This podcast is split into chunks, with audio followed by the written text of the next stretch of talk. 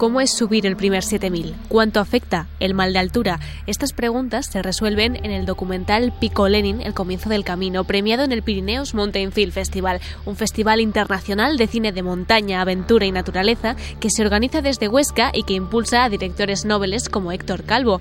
Él no subió al 7000 que protagoniza su documental en Kirguistán, como nos cuenta, pero lo hizo el alpinista Andrés Vilalta con una cámara GoPro y un reto ya había hecho mucho en el Pirineo, mucho en los Alpes, pero claro, el, gran problema que tiene la gente que empieza con las expediciones a gran altura es eso, cómo te afecta la altura, cómo aclimatas. Hay muchos alpinistas que por muy buenos que sean, si la altura no les sienta bien, no van a poder hacer grandes cimas. El festival acoge producciones de 12 países, diferentes miradas muy necesarias en un país que además de al filo de lo imposible, encontraba pocos referentes en la materia, como explica Jesús Bosque, el director del multipremiado documental Montañas ayer, que por supuesto no se grabó con una GoPro en 1998, pero sí sigue de actualidad. Eso sí, retrata otra época a través de la mirada de los pioneros de la montaña. Es una España también muy masculina, son todo hombres. Ellos quieren hacer grandes gestas y empiezan a subir y empiezan a escalar. ¿Y cuándo empezamos? Cuando se conquista el puro, que es cuando se conquista la última cima que quedaba virgen en Riglos, que fue una historia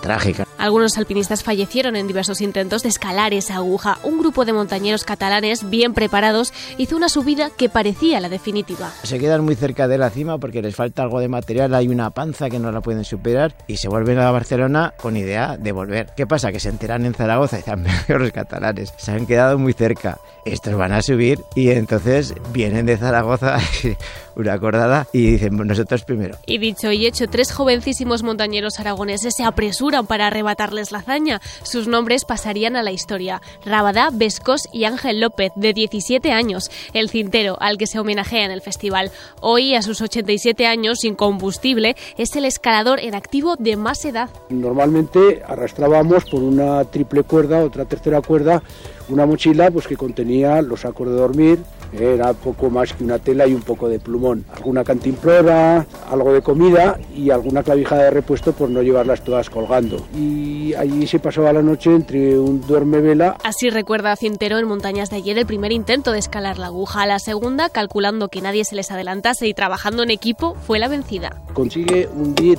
un pitón maravilloso que aquello parece que era un canto celestial, el oír cómo entraba vibrando en aquellas rocas y ya puede colocar un estribo que le equilibra totalmente y a nosotros ya nos descansa de esa tensión tan grande, de esa panza desconocida. Era el empujoncito que les acercaba a la cima y que abría el paso a centenares de escaladores, porque lo difícil era eso, abrir camino literalmente. Ahora otros pisan sobre sus huellas, huellas hechas en su día, por curioso que nos parezca, con alpargatas. Los pies de gato mañicos, mañicos para que no sea de aquí, significa aragonés, que son las zapatillas de esparto, las mismas que utilizan los joteros. ¿Qué es lo que pasa? Pues que el esparto se agarra bastante bien a la roca, entonces se ponían las zapatillas de esparto y decían, ah, pues mira, con esto no nos resbalamos. En la época ni gimnasios ni boulders para entrenar, mucho tesón y también algo de osadía. No había las cuerdas que era de nylon, entonces, que no era la cuerda de atar el burro, pero sí que eran cuerdas de escalada, pero, pero eran de, de cáñamo. Mentalidad, entrenamiento y materiales muy diferentes que no obstante les hicieron conseguir el reto los primeros. Cuando llegan los catalanes y se bajan del tren, entonces llegan corriendo uno del pueblo y dice, ya han subido, ya han subido, miran al puro y ven una bandera allí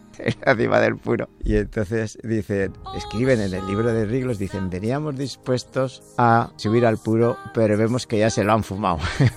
A partir de este hito, en 1953, comienza la década prodigiosa del alpinismo aragonés, 10 años que se recogen en una exposición en Huesca como parte de la programación de un festival internacional que nos recuerda que sea con cuerdas de cáñamo o con una GoPro, todavía es importante abrir caminos que valoren y reivindiquen el audiovisual dedicado a la aventura. Ya se sabe, la vida a veces es bueno mirarla desde otra perspectiva.